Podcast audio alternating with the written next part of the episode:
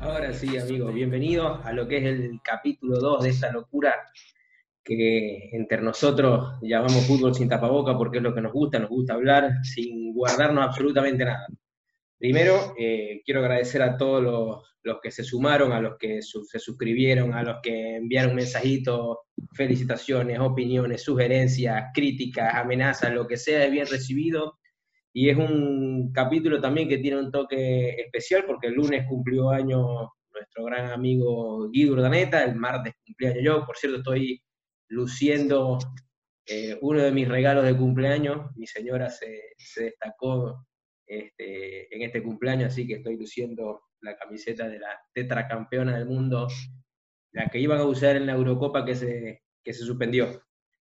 Y bueno, y aprovechando, también eh, apro- aprovecho mi entrada y estoy mostrando la penitencia que estoy pagando, estoy en uno de los, en uno de los estadios de los equipos que más odio, este, prácticamente en mi vida, en el, el Old Trafford, eh, haciendo, estuve recordando con, con uno, con un compañero eh, aquella fatídica noche, un 26 de mayo en Camp Nou del 99, donde además de que era mi cumpleaños, el Bayern jugaba la gran final de la Champions League, e increíblemente eh, se les escapa la, la- final en dos minutos, un gol de Sheringham y un gol de Ole Gunnar Solskjaer, centros del muerto de David Beckham, que la carita bonita de ese equipo, pero bueno, era, era lo que fue y a partir de ahí ese equipo quedó marcado para siempre como uno de los más odiados. Eh, Guido, otro que le toca pagar penitencia, ¿dónde te veo?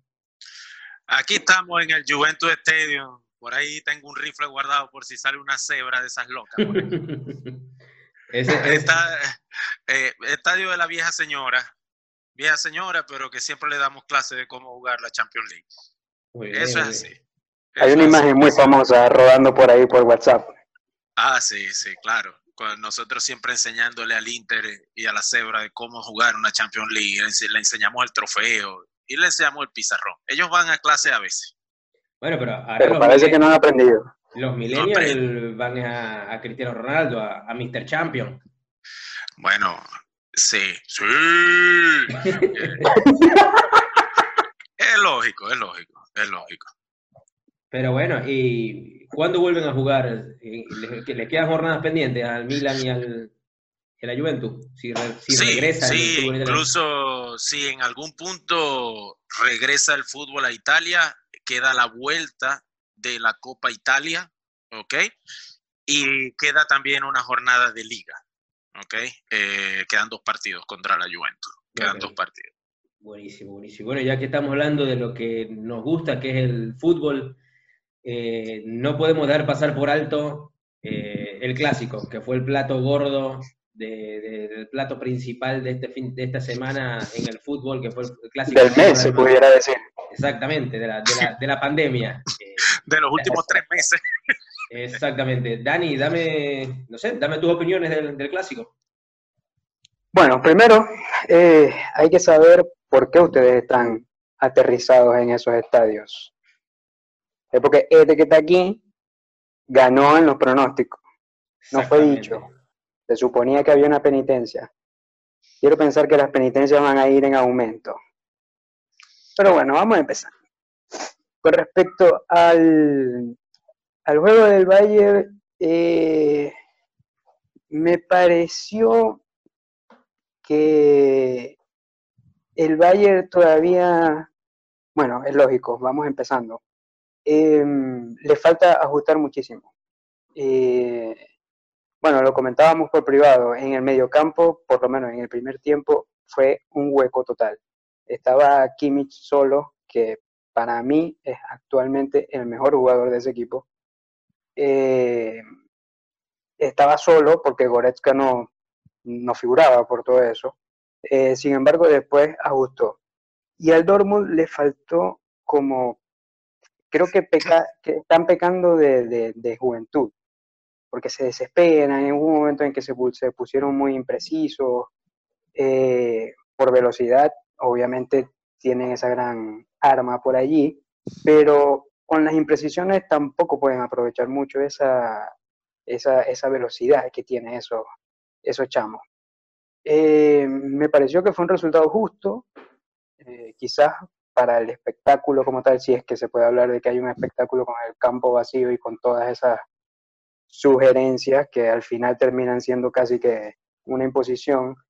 Eh, el resultado hubiese estado, hubiese estado mejor para el espectáculo si hubiese sido un 3 a 2, un 3 a 1, un, uno, uno, dos golitos más.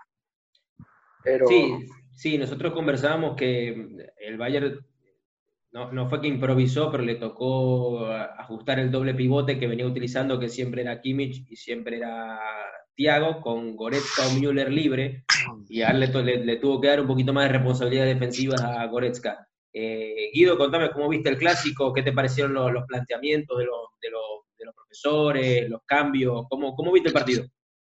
Bueno, básicamente debo comenzar diciendo que futbolísticamente hablando, veo que hay algunos al colectivo, ¿ok? Digamos como que le falta engranar un poco más en ambos equipos, ¿ok? En cuanto al tema físico, veo bastante bien algunos jugadores, lo de Alfonso Davis es, magistral, es, es una gacela que corre por ahí por el, por el campo. Eh, Kimmich, un jugadorazo, estoy de acuerdo con Dani. Eh, para mí, pocos jugadores hoy en día vemos que si no hay lateral, dale, yo me pongo. Si no hay portero, dale, yo me pongo. Le falta tapar penales en ese equipo a, a Joshua Kimmich. Eh, metiéndonos en el partido, creo que em, yo considero que quizás ese partido debió quedar quizás un empate a uno, ¿ok? Un empate a uno. Me pareció un planteamiento parejo. Eh, sabían la importancia de ese partido, porque básicamente eh, yo voy a tirar acá una, una, una perla, pero yo creo que el Bayern Múnich con ese partido ya ganó la Bundesliga la- el, hace un par de días.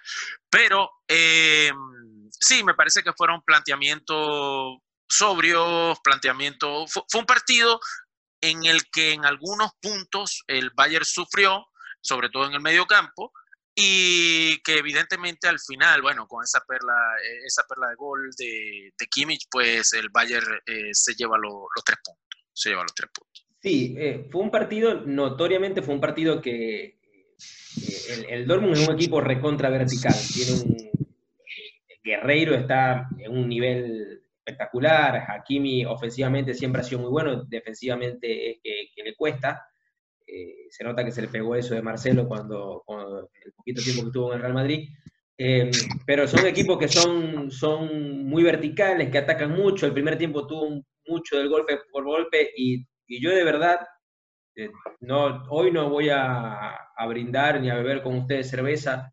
Hoy yo estoy con, con champaña porque Joshua Kimmich se depravó. Se depravó.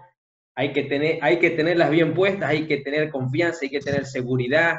Eh, te depravaste, Joshua. No nos vas a ver nunca, pero te, te depravaste. Eh, fue una a definición que no nos va a ver. una definición exquisita, una definición champán. Eh, Messi se la hizo al Betis y lo estuvieron aplaudiendo tres meses, que el Betis son 11 muertos de verde y blanco, con todo el respeto de- del Betis, pero si todavía tu titular es Joaquín, no, no, no te puedo tener mucho, mucho estima que digamos. O sea, eh, hay que hacerla en un clásico, con la liga en juego, eh, con dos, tres personas que lo estaban rodeando y, de- y definir sin pensarlo y mandarla a guardar. O sea que para mí eh, está en otro nivel y, y- y no, no se va a hablar tanto de lo que se debería hablar de ese gol y de lo que significa ese gol. No sé qué opinas vos, Dan. Sí, Gol de tres puntos. de acuerdo. Gol de liga, se puede decir. Eh, gol de liga, es correcto. Gol de liga. Exa- Exactamente. Fue una, una joya. Una joya. Ahora- Samu la tiene clara, es súper técnico, eh, milimétrico. Yo creo que de, si ha metido 100 goles, pongamos, 80 han sido muy buenos goles. Sí, no, así no, que- eh, Y bueno, eh, el, el único detallito es que creo que hay que decirlo que es em, consecuencia de Guardiola. Guardiola fue quien le dio la confianza, quien lo enseñó a jugar, quien le enseñó a pararse, quien le enseñó a defender, a correr, a todo. Lo, lo le- fue a buscar. Al que le duele al guirín. Y si Vamos. queréis voy a ir a buscar el que sigue. Vamos, vamos, Lo- y le pintamos lo- los rodapiés también. Y la gelatina. Gua- Guardiola lo fue a buscar para, lo fue a ver en un partido y lo y ahí dijo ya, hay que traerlo. Este, no sé, Guido, ¿cómo viste vos lo- lo- los cambios, no? Porque hay gente que estuvo a favor, estuvo en contra, no le gustaba el hecho de que Sancho fuese banca. El Dortmund venía ganando, goleando y gustando con Sancho de primer cambio, de revulsivo. Eh, no olvidemos que estamos jugando cada tres días, entonces empieza, pues, Sí, yo- se te lesiona Haaland. Pues yo personalmente no hubiese sacado a Brandt, si soy el, a mí me encanta Julian Brandt, yo personalmente no lo hubiese sacado, pero no sé, decime vos tu óptica, eh, lo- los, técnicos, ¿cómo, ¿cómo influyeron en el resultado? Bueno, a mí me parece, a mí me parece que, que ya cuando tienes una lesión en un partido, muchas veces, y- y una lesión y, y vaya qué lesión. Estamos hablando de, de Haaland, que es una bestia, eh, eh, es el, jugador momento, el jugador eh, de, de- de estos últimos meses en el Dortmund, ¿ok? La referencia tuya en ataque. Se lesiona, tiene que cambiar el planteamiento, es un golpe psicológico también para el equipo. Saber que, que, que tienes que conseguir un resultado, que tu hombre gol ya no está, es complicado, es bastante complicado. Algunos cambios acertados, lo de Sancho eh, durante la temporada ha sido magnífico, está metido tanto en la tabla de goleadores como en la tabla de asistidores. Fue el que Yo- más le hizo daño al Bayern. Exacto, yo Por la banda. Volvió loco a pagar. es correcto. Yo definitivamente en cualquier equipo, para mí Sancho tenía que haber sido titular en ese partido y mantenerlo, mantenerlo, mantenerlo. Bueno, es, es- es cuestión de lógica. A mí, en, en mi opinión, cuando saca a Brandt, capaz el cambio era, era, no era por, no era, el problema no era Sancho, sino para mí sacar a Brandt, en el segundo tiempo se quedaron sin la pelota, nada, porque al rato se te lesiona Haaland, entonces tuviste que poner de falso 9 a, a Hazard, y, y menos tuviste la pelota, eh, eh, sacar a, eh, met- meter a Khan, que no estaba para, no- para los 90 minutos, entonces, eh, no sé, vi, vi que el segundo tiempo se le, se le hizo muy largo, muy difícil al Dortmund, eh, y bueno, no sé, eh, Dani, ¿qué opinas vos de la, de la polémica? Para mí el, el- el árbitro se come dos penales, claro, en mi opinión, eh, pero sin embargo para el VAR no fueron lo suficientemente penales. Para mí es penal tanto eh, codo de, de Boateng como la que le hace a Kanji que desplaza eh, con la mano por la cintura a, Lewandowski, pero no sé, decime vos. No, yo creo que el penal allí fue súper claro el de Guatén. Eh, nada, en la repetición, la repetición siempre nos engaña por, por- por la forma en cómo se ve, pero da la impresión de que eh, intencionalmente estira la mano. Y algo que, eh, que por lo menos a mí me pasó desapercibido, pero hicieron mucho hincapié esta gente, eh, los narradores en lo que estábamos, en lo que estaba viendo el juego, era que decían que nunca, o sea, esa mano nunca estuvo en el, en el piso. O sea, no era una mano de apoyo, no era nada, sino simplemente él metió el cuerpo y estiró el codo para, para, mm, para ocupar más espacio y así poder parar el balón. Eh, para mí era penal claro, claro como una casa. El árbitro, no sé si por fastidio, no sé si por, por, por, por cuestión de árbitro que inocentemente se equivocó, no pidió VAR, eh, no sé. Pero bueno, para mí fue penal claro. El de Lewandowski no. Lewandowski, a pesar de que no es un jugador débil, ni tampoco es un jugador que suele tirarse, pero ajá, es un roce como más común. ¿eh? No pasó nada. Se hizo la luz en, en, en Torino. Sí, tuve que esperar que se fueran las cebras a dormir y que no me vieran, entonces fui para allá, para la brequera, a prender las luces aquí en el estadio. No, bueno. Ya va, ya va. Excelente. Salud. Salud, salud por, Salud por los cumpleañeros, por el Guidín el lunes y por Cecín el martes. Gracias, gracias. así es, Salud. gracias, hermano.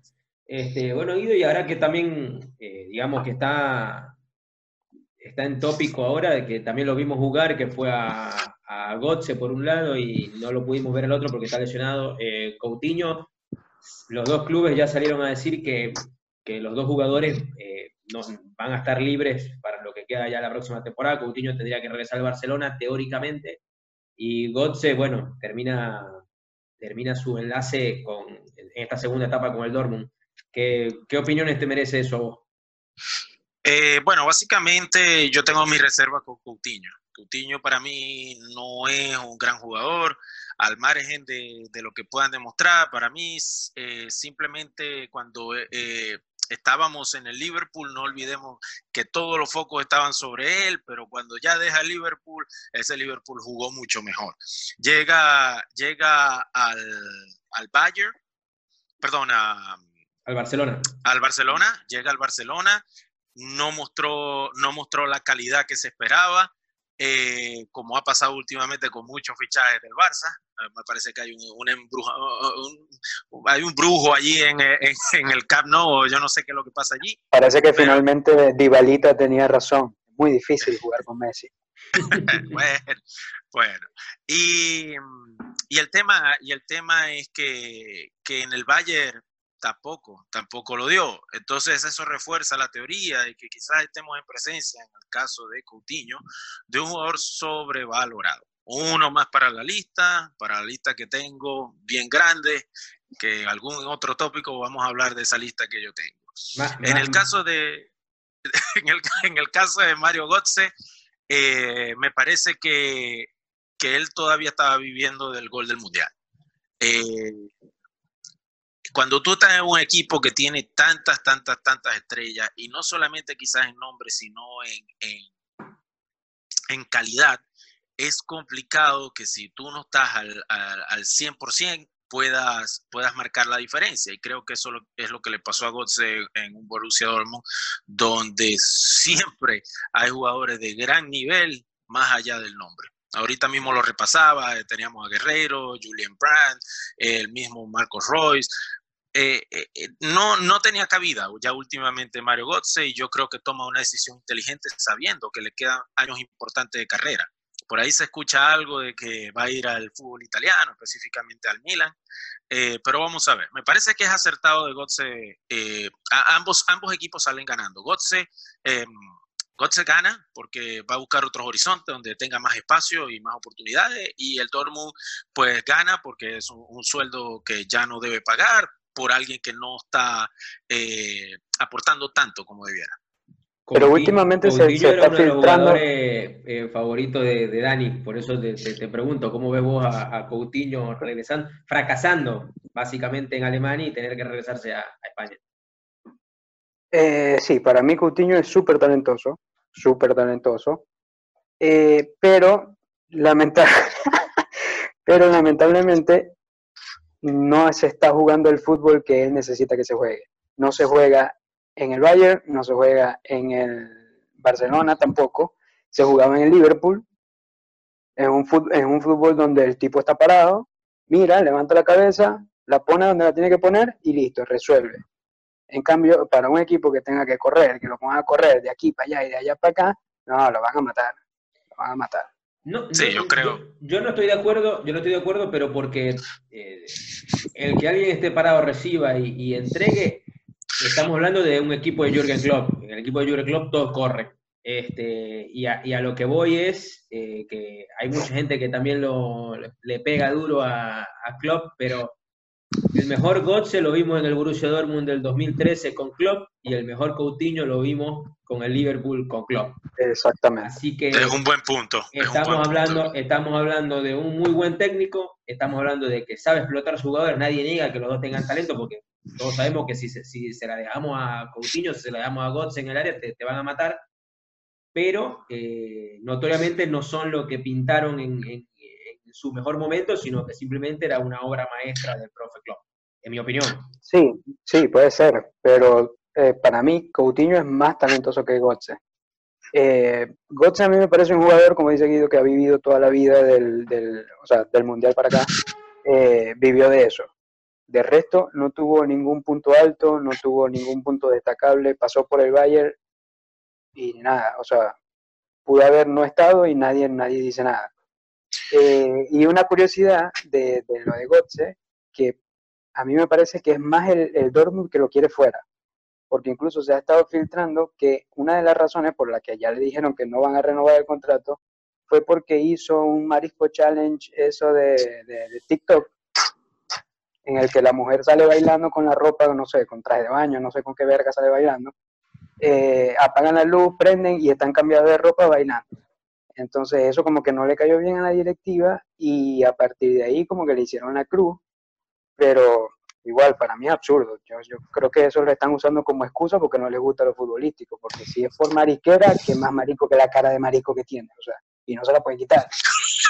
No, eh, no, igual, igual eh, eso yo también se lo escuché a Jorge Barril y para mí, eh, con el perdón de Jorge Barril, pero creo que uno de los peores narradores que tiene ESPN, lastimosamente, asumo que parece, parece que en esta pandemia es el, el de Latinoamérica o de Sudamérica el que mejor internet tiene y por eso el que narra, está narrando todos los, todos los partidos. Este, Guido, también otro de los tópicos importantes es que aparentemente ya hay una fecha de regreso no- para la liga, no han dicho bien cómo van a ser las jornadas, pero aparentemente hay, hay liga española de regreso, ya eh, eh, lo- los fanáticos del Barcelona y del Real Madrid van a poder hacer otra cosa que, jugar en Boque y, Metra. Sí, eso es correcto, pero creo que más allá de, los fanáticos del Barça del Madrid también hay que, hay que celebrar porque es más fútbol que, que- que- vuelve. El deporte, yo creo que todos los amantes del fútbol, eh, en el fondo queremos que la cosa se vaya normalizando, podamos ver fútbol eh, en, todos los países.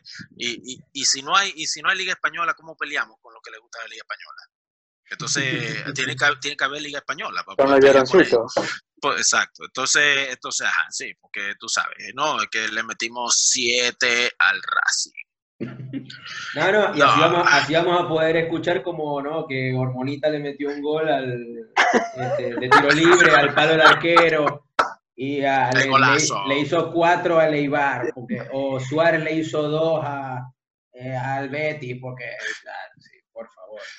Vamos bueno, a poder tener, vamos a poder tener a, a- a- a algunos invitados de esos que les gusta el, el- el fútbol español para que eh, todavía ellos no han terminado de pasar la pena y sí, todavía lo, lo escuchan en el, en el, en el Bernabéu cuando caminan, eh, sí, y siguen caminando.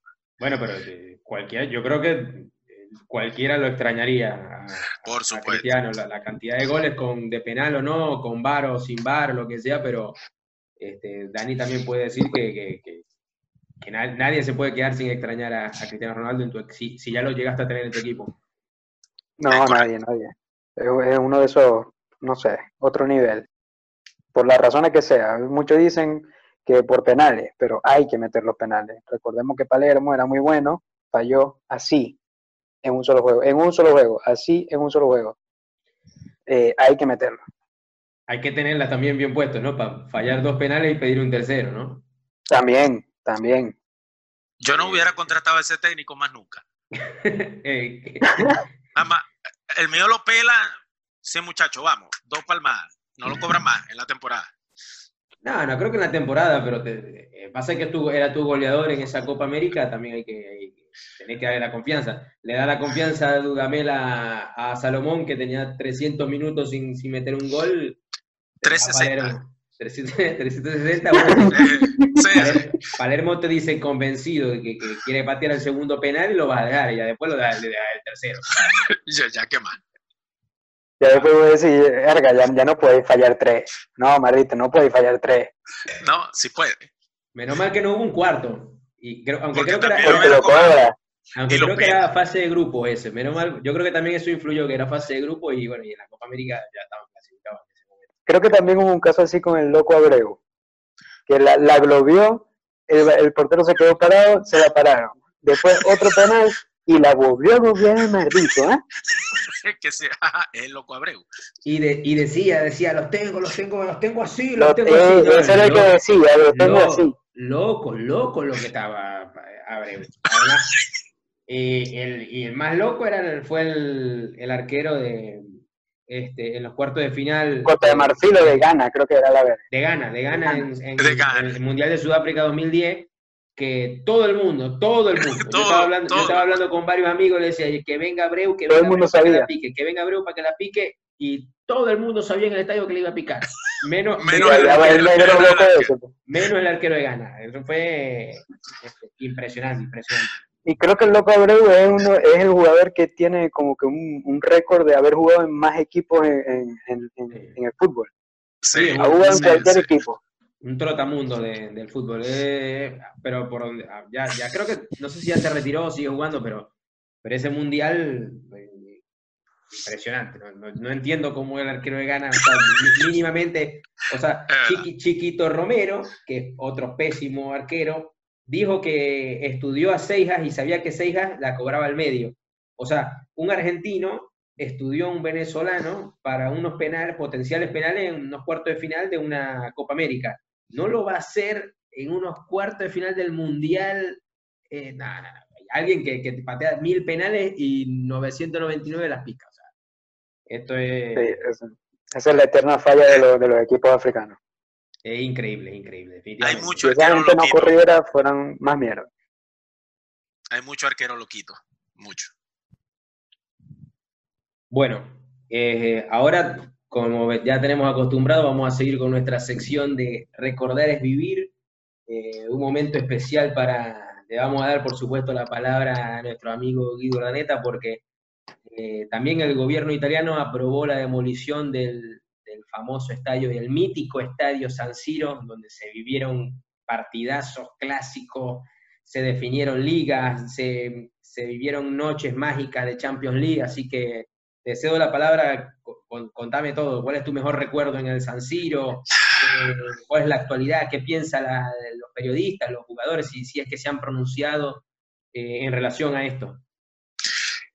Sí, como, como seguidor del calcio italiano, en especial del Milan, eh, eh, es duro leer que, que, que van a demoler el Giuseppe Meazza. Eh, estuve casualmente leyendo un poco, ¿no? Porque tú sabes que en Italia algunas cosas que, que el gobierno determina que son de interés cultural no son demolidos. Y uno, usualmente, cualquier edificación que tenga más de 80 años, califica para ser de interés cultural.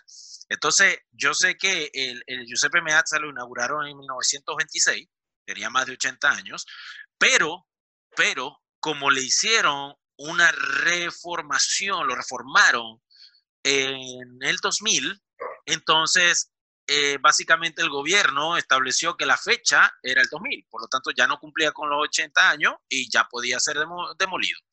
Eh, ya también había tiempo ya eh, entre el Inter y el Milan, ya tenían eh, avanzadas las conversaciones para hacer un nuevo estadio, pero eh, no va a quedar localizado allí mismo. No es que van a demoler el estadio para construir el nuevo allí, va a ser un, estadio inspirado al Mercedes-Benz um, Arena, acá en, um, en Atlanta, que es el estadio más moderno del mundo ahorita.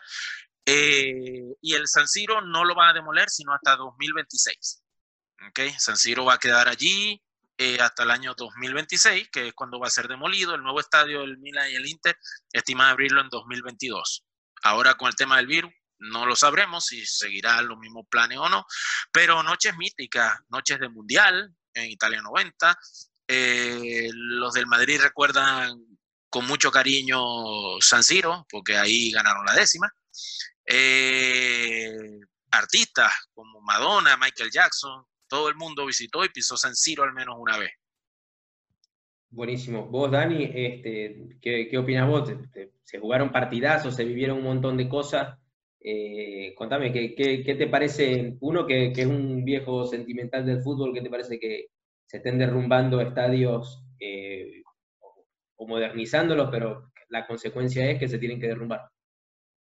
Sí, o sea, si me preguntan a mí, uno no se tiene que apegar por más de, de- de- todo lo, lo- lo que hay detrás, toda la nostalgia, toda la marisquera, uno no se tiene que apegar a eso, ¿no? Porque, ajá, porque hay que seguir avanzando. Pero en mi opinión, no veo la necesidad de que se tenga que demoler. Una cosa es que ya no se utilice, si el Inter y el Milan quieren hacer un nuevo estadio, que no entiendo por qué dos equipos grandes eh, tienen que tener un mismo estadio, háganse cada uno su estadio, coño. Em, pero no entiendo por qué, lo, por qué lo tienen que demoler. Pueden dejarlo allí como, no sé, hasta como, hasta como un lugar turístico. Todo el mundo quisiera ir para allá, todo el mundo que vio Italia 90, todo el mundo que ve el fútbol regularmente ni siquiera tiene que ser un aficionado a muerte, eh, quisiera ir a visitar eso. Entonces, demolerlo me parece como que un doble gasto. O sea, están haciendo una inversión en otro estadio y además tienen que gastar un verguero de plata en, eh, en demoler uno, que no hace falta. Esa es mi opinión. Sí, recordemos que el, el- el estadio de San Siro es manejado por el gobierno, no es del Inter y el Milan, no es un estadio propio, ¿ok? Eh, Ah, no sabía precisamente, detalle. sí, precisamente, precisamente una de las razones es que para tener estadio propio eh, no es fácil hoy día construir uno y el Inter y el Milan eh, pues planifican, al menos en un principio, eh, hacerlo en conjunto, donde puedan jugar como han venido jugando todos estos años eh, en un solo estadio. Sí, es, es un mal necesario del, del fútbol, ¿no? Este, estoy de acuerdo con que es medio complicado el tema de, de aceptar que nos van a derrumbar, pero no, no- bueno, hay, que, hay que avanzar. Por lo que entiendo también es como decís vos, el Inter y el Milan igual seguirían compartiendo el estadio nuevo. Correcto.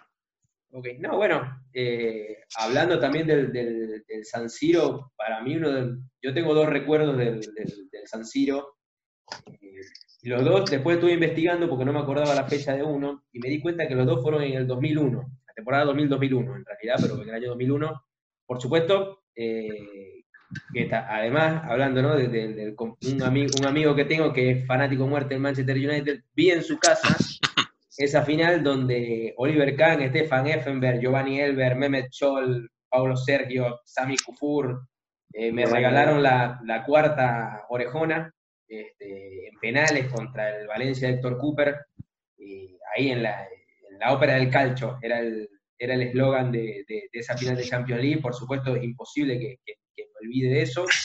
Y la otra que me tocó buscarlo, pues no, no, no se me olvida nunca, era un partido, después vi que era Inter contra el Atalanta, sabía que era el Inter, ha- había un problema con los, los- entre los fanáticos, las ultras los equipos, y los fanáticos del Inter le lanzaron una moto a la tribuna de los jugadores del, del, del- del Atalanta, Ajá, una moto que la- que- payaso. que la, la vendieron prendida en fuego, o sea, eh, eso no, no lo vi nunca en ningún estadio.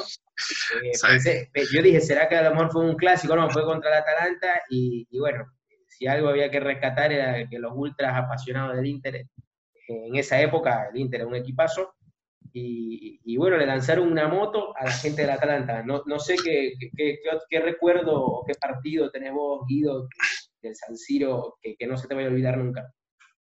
Bueno, hay, hay uno que jamás se a olvidar, que fue un 6-0 que le metimos al Inter, un clásico de la Madonina.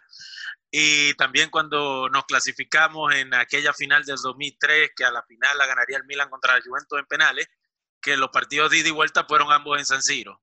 Y le ganamos a- al Inter también. Siempre, Con- eh, con bonito recuerdo siempre, Con es- Dos esa- empates. Dos empates, ¿no? Pasan por, Pero- por pero gol el Inter- de visitante. por gol de Porque visitante, me nosotros, nosotros estábamos visitando y ganamos una a una. Y luego empatamos 0 a 0. Y ajá, hicimos gol de visita. No, no, está bien. Entonces- además, además de que se, Milan, Milan de Shevchenko era Eh, sí, sí, era, era, me, me provoca llorar a veces. Eh, eh, pero Porque si definitivamente, tenés, si tenés ahora un trabuco. Sí, sí, era, era el Milan increíble. ¿no? Así sea el hijo de Shevchenko, se, se hace un, se mete en el 11 titular hoy. Pero, este, Y hablando de eso, ya que estamos metidos con lo que es el, el San Siro, estamos con, con toda esa vuelta, eh, mucho de- que fue una de, las, una de las sugerencias que nos hicieron, así que estamos agradecidos por, por esta idea estaba buenísima, que es, ¿qué le hace falta? Pues no solamente al Milan, sino a todo el calcio en general para volver a la élite, ¿no? Y a la élite me refiero, eh, no que la Juventus juegue, mejor dicho, que la Juventus pierda una final un año sí, un año no. Eh, lo que queremos es que- que sean competitivos, que no solamente la Juventus sea la punta de lanza, sino que, nos acostumbremos a que en cuarto de final hayan dos, tres equipos italianos. eh, y lo, y porque, porque no hay una fuga de, talento italiano hacia el exterior, no, no, no, no, hay- mucho, pero este, algo notoriamente está pasando, no sé si eh, a todos les ha pegado el tema económico, eh, pero competir contra el dinero que tienen los ingleses, pero eh, hay, hay algo, no, no sé Dani, ¿qué, qué, vos que, que- que el calcio pueda o necesite para que, para que vuelva por lo menos a la élite europea. No digo que a lo que fue antes, pero que, que compita un poquito más fuerte los demás equipos. No, yo creo que en principio deberían dejar de compartir estadio. Que sean serios y que cada equipo se compre su estadio. Que se dejen ya de mariquera. Eh, no, pero a mí me parece que es más eh, algo de que la Juventus ha hecho una diferencia eh, en los últimos años, porque ha quedado campeón, obviamente, saca diferencias considerables, y eso yo creo que anímicamente le pega o le baja competitividad al resto de los equipos. Porque muchas veces hemos, hemos dicho por el grupo de los loquillos, que hablamos cualquier cantidad de huevonadas, eh, que estamos claros que un, equipo de posición 6 en el calcio puede golear tranquilamente al tercero de la, de la Liga Española. Lo puede golear. Y le puede ganar, y le puede ganar en ida y vuelta y lo que sea. Pero cuando es la competición seria, no sé, se cagan los chores, no sé qué le pasa. Para mí es un problema ya como que ellos se ven muy por debajo de lo que es la Juventus, que la Juventus tampoco es nada, o sea, llega, llega, llega, pero nada, es como, como un baigón, una marea pero no nos mata. Em, y nada, el, el, resto de los equipos se han quedado como que en eso, bueno, si la Juventus que nos, que nos da un baile eh, no llega a nada, nosotros estamos aquí, no sé, como que lo máximo que podemos aspirar es a eh, clasificar de, de ronda. Exactamente. Para sí. mí, parte de ahí, porque hay equipos buenos en el calcio. El Napoli sí. juega muy bien. Son, son equipos, son equipos que, que, la nómina es buena, juegan bien, este, capaz algo de competitividad. No seguido, a veces yo veo que en la Europa League o en la misma Champions, a veces sacrifican la Champions, se conformaron con clasificar, ya tienen el dinero asegurado, pagan el presupuesto, pagan la nómina y se concentran otra vez en el calcio. Pero se concentran en el calcio, pero no lo compiten, porque se, ya, ya cuando se dan cuenta se les escapa o algo. No sé, contame cómo es, cuál es la realidad de un equipo que no, ponele que no sea Juventus, tampoco te voy a decir que me hables del Pescara, pero decime, no sé, eh, ¿por qué la Roma, la Lazio, el mismo Napoli, Milan, Inter, qué, qué, necesitan para terminar de, de creérsela y, de volver a, a, empujar ahí? Bueno, básicamente, bueno, yo soy, como saben, fiel seguidor y defensor de, del calcio italiano. Eh, ahorita, actualmente, hay pocos proyectos ¿ok? Proyectos reales en el calcio italiano. Y eso es lo que se necesita. Porque esto de la Juventus, no vas a creer que eso es de, de cinco años para acá, de tres años para acá. La Juventus, ¿ok? Pasó etapas bien duras, bien fuertes. Eh, años en los que peleaba, estaba siempre, siempre va a estar allí metida entre los primeros puestos, pero económicamente no estaba bien. Recordemos que después del tema del Calciopoli, pues descendió en segunda división luego logran reascender, eh, pero, pero pasó etapas realmente negras. Eh, cuando compran el nuevo estadio o que hacen el nuevo estadio con una inyección de dinero, empiezan a generar mucho más dinero, ¿ok? Y es con lo que empiezan a hacer mejores inversiones, tanto en cantera como en jugadores ya formados. Y ese es el producto de lo que tenemos hoy día. Eh, en la otra cara de la moneda tenemos al resto de los equipos, ¿ok? tenemos a un Atalanta, por ejemplo, que a nivel futbolístico lo hace genial, juega perfecto, juega un gran fútbol, despliega un ataque eh, espectacular, pero ni siquiera tiene un estadio propio avalado por la UEFA para poder disputar su partido, que ahorita jugó en San Siro la ida y la vuelta. ¿Ok? Eh, y entonces, partiendo por allí, es que considero yo que vienen los problemas del calcio. Pero es bien difícil jugar el calcio. El calcio, eh, eh, a mí me, me parece que es diferente al resto, porque en, en, casi todas las ligas del mundo tú ves un partido, qué sé yo, Manchester United juega contra el Wolverhampton, ¿ok? Eh, y casi siempre, casi siempre va a ganar el Manchester United, o el, o el Liverpool, o el... O bueno, el cuando estaba Mourinho. bueno, ok, ya eso es otra cosa. Pero en Italia no es así. En Italia la Juventus puede jugar eh, Champions League el martes y cuando juegan el sábado contra un equipo como el Genoa, pueden sacar un empate. pueden sacar un empate. Es complicado, hay una competitividad fuerte allí. Ahora, hay algo que yo no estoy de acuerdo con todos los equipos italianos y es que cada vez que juegan Europa League, les da igual jugarla o no.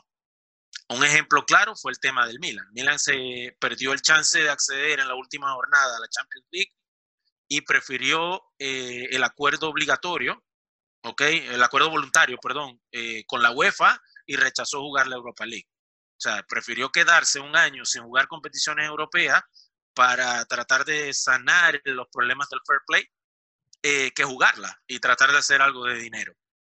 Y igual sucede con muchos equipos, Lazio, Roma. Si ellos tienen un partido el día domingo con la Juventus, ellos van a salir con banca, no importa que sean cuarto de final o semifinal en la Europa League. Siempre va a ser así, siempre va a ser así. Dani, eh, apartando la, Juventus, ¿no? Este, que, bueno, notoriamente los, números eh, avalan que es el, es y aparentemente, por lo menos en este corto plazo, es el equipo a vencer eh, en el calcio. ¿Podríamos, no sé, en un año, dos años, hasta tres años, eh, imaginarnos a algún equipo competirle y ganarle la liga a, la Juventus? ¿Y, cuál equipo sería? Yo, es difícil, es difícil porque yo creo que todo parte por plata en Italia. ¿Por qué? Porque la Juventus efectivamente no tiene un proyecto de aquí a largo plazo. La muestra evidente es que contrataron a Cristiano Ronaldo, tenía 33, 34 años, simplemente para que buscara ganar la Champions. Le metió tres al Atlético de Madrid y se jodió Cristiano Ronaldo. Eh, entonces, eh, no sé, yo creo que todo parte de ahí de, de la plata, porque, o sea, evidentemente el que tiene más plata es la Juventus, entonces no le hace falta tener un proyecto, eh, sino que va y contrata, va, contrata, va, contrata, y mientras los demás equipos que ponerle que en alguno tenga un proyecto, va desarrollando el proyecto, la Juventus le va dando palo, y le va dando palo, y le va dando palo. Entonces yo creo que allí va a pasar como con el Manchester City, con el PSG, algo así que llegue alguien con mucha plata, compre, aunque tengo entendido que un chino compró el Milan y el Milan sigue estando en el mismo sitio y quizás un poco más abajo. Eh, igual con el Inter, creo que lo compró un indio, una, una un vergo loco de eso. Y el Inter, o sea, tiene mejor proyecto porque tiene jugadores buenos, tiene un equipo ya hecho. Pero yo creo que la Juventus, mientras haya esa diferencia de presupuesto, la Juventus yo creo que va a estar un paso más arriba. Y sumado al antecedente, de que la, la Juve le viene dando palo, palo, palo, palo, y el resto está como relegado.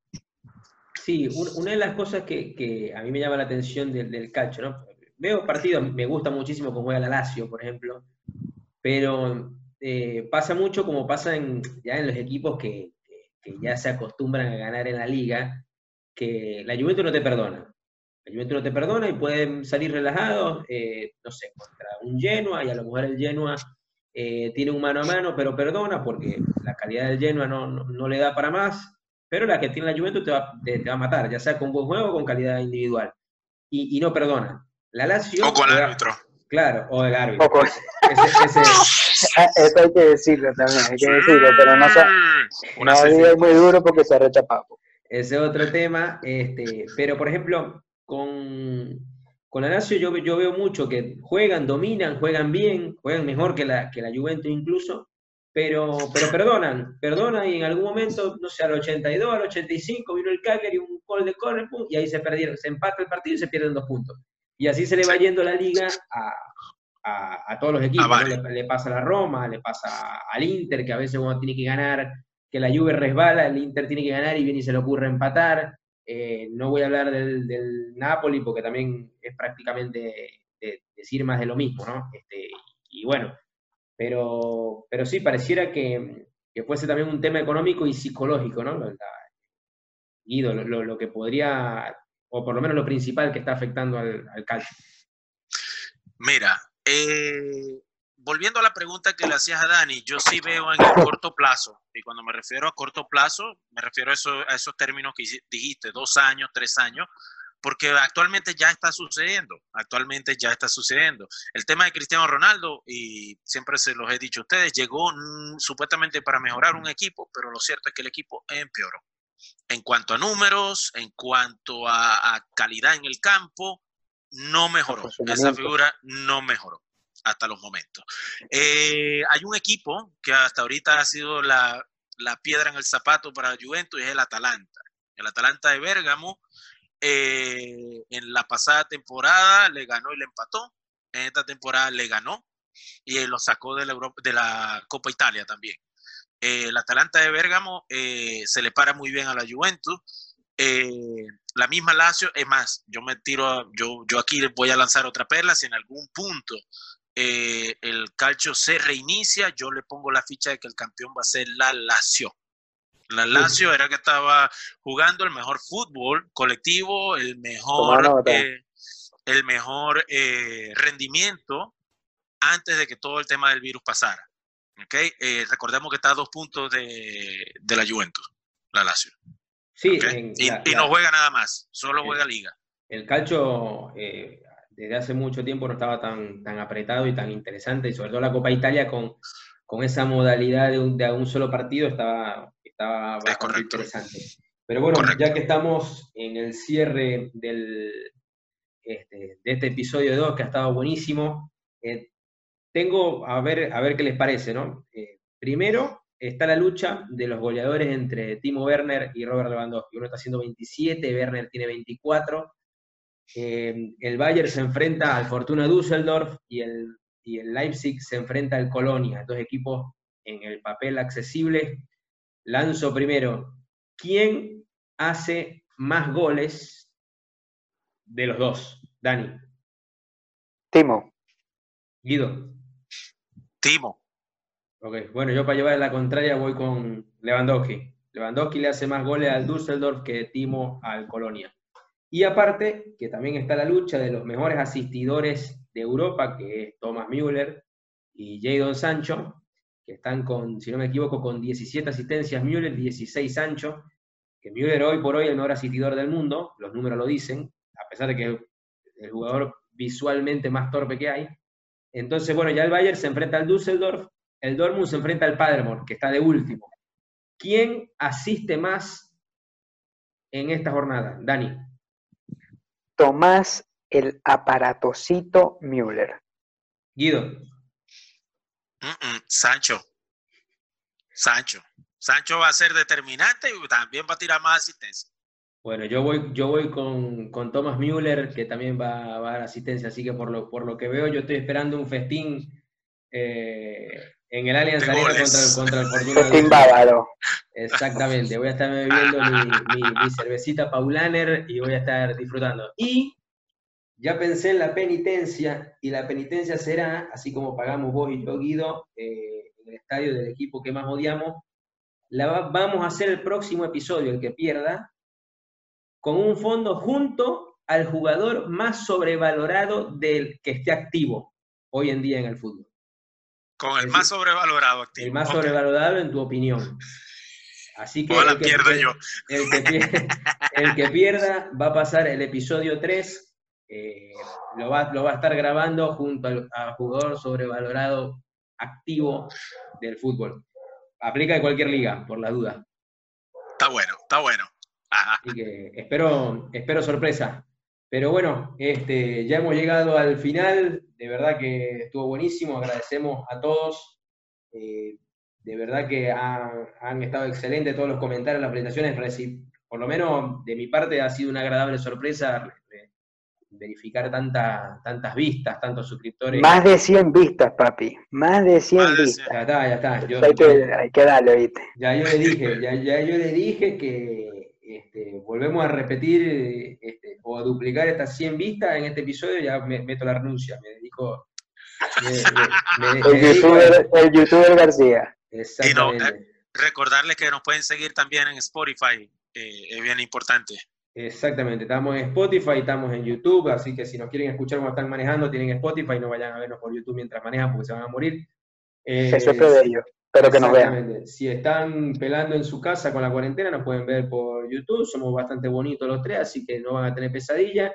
Y también este, pueden seguirnos, estamos abriendo nuestro Instagram, así que eh, pueden irse dando cuenta o nos sigan a cualquiera de nosotros y en las historias o en Twitter vamos a estar publicando cualquier cosa. Así que un placer, hermano, ha sido excelente. eh, y bueno, y nos volvemos a encontrar en la próxima como nos gusta, sin tapaboca. Adiós. Goes by when you just don't think about, when you just don't think about it.